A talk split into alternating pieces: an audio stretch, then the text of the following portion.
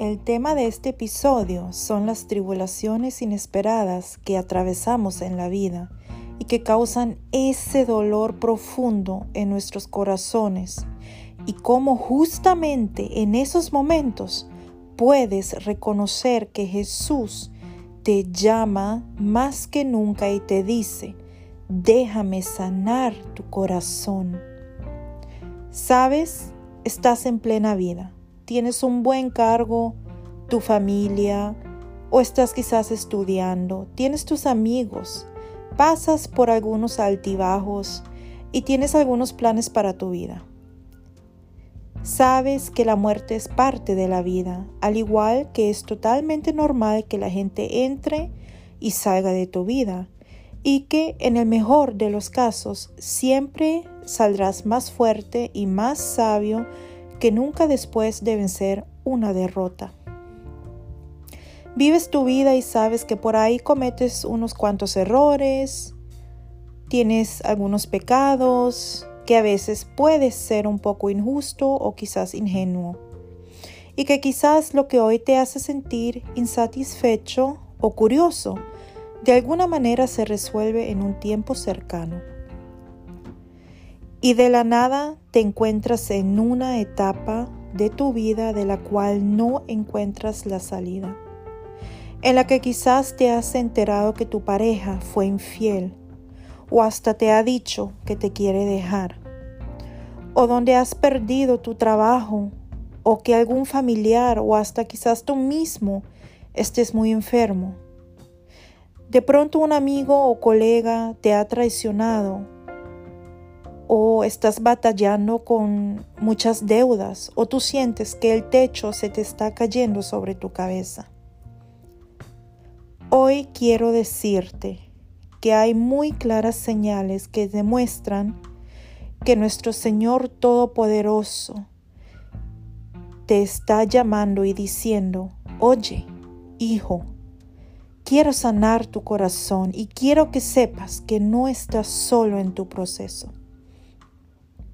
¿Cuáles pueden ser estas señales? Número uno, no le ves el sentido a las cosas. Te arrastras por tu día a día y te das cuenta de que nada, pero absolutamente nada ni nadie te trae alegría, que ya no le ves sentido a las cosas o a las situaciones. Número dos, falta de felicidad y alegría. Notas que hasta las pequeñas cosas, los pequeños detalles, por ejemplo, un lindo mensaje de un ser querido, o quizás tu serie favorita, o incluso tu comida favorita, ya no te dan ese gustico como tal. Número 3. Tienes demasiadas preguntas en tu cabeza, pero no les encuentra respuesta. Comienzas a cuestionar tu vida, toda tu vida, y ni siquiera obtienes una respuesta a tus preguntas actuales sobre el por qué está sucediendo esto, por qué estoy pasando por este momento. Número 4. Sientes un vacío. Sientes un vacío interior e incluso tratas de llenarlo con ir a festejar, encontrándote con muchas amistades, tal vez hasta consumiendo drogas. O hasta te das cuenta que ni siquiera la terapia en la que estás te hace efecto. Tratas de llenar tu vida con distracciones y notas la felicidad solo te dura unas pocas horas y luego vuelves a caer en un hoyo. Número 5 Sientes un caos emocional, ira y quizás amargura. Notas que tu insatisfacción se está convirtiendo en pensamientos de odio, de ira, de envidia, en resentimiento e incluso estás buscando justificación para tus acciones y tus emociones. O por el contrario, no le ves fin al duelo y tienes miedo que nunca salgas de esta situación crees que este dolor nunca terminará. Número 6. buscas confirmación en todos los lados. Notas que no importa con quién te encuentres, le describes tu situación a toda persona y estás en permanente búsqueda de confirmación sobre lo que has hecho y que tu punto de vista es el correcto y el que te hizo o el que te causó dolor es el malo de la película. Y que no es posible que te hayas equivocado, ¿cierto? ¿Te notas o das cuenta que no puedes salir de este patrón que te tiene atado, incluso después de haber pasado ya mucho tiempo? Estas son solo algunas de las señales que demuestran que tu corazón necesita más que nunca la presencia de Dios, que necesitas paz, amor y fortaleza para poder seguir adelante. Son precisamente estos momentos de la vida que durante nuestro dolor nos permiten encontrarnos con Jesús y entregarle nuestro corazón. Porque Él y solo Él puede curarlo y mostrarnos durante nuestro proceso por qué Él permitió esta situación y qué debemos aprender de esta experiencia. Y sabes, déjame decirte, Jesús sana tu corazón para que esté libre de traumas, libre de pensamientos altivos y erróneos, libre de mentiras que ha causado el enemigo, libre de miedo a que te vuelvan a lastimar, incluso si te sientes bien después de un tiempo. Muchas veces sucede que aún seguimos con estos miedos. Jesús te libera de todo lo que podría llevarnos a la próxima crisis personal en un futuro cercano. Él sana tu corazón de tal manera que incluso podrás ver a tu prójimo de una manera diferente, diciéndolo bien por los ojos de Jesús. Hasta serás capaz de entender y sentir la situación de tu prójimo y por lo que Él está pasando. Dios en tu proceso hasta cambia tu manera de hablar si es necesario y te enseña su infinito amor por ti y porque Él te dio una vida. Él te enseña cuál es tu llamado y por qué este proceso es necesario vivirlo.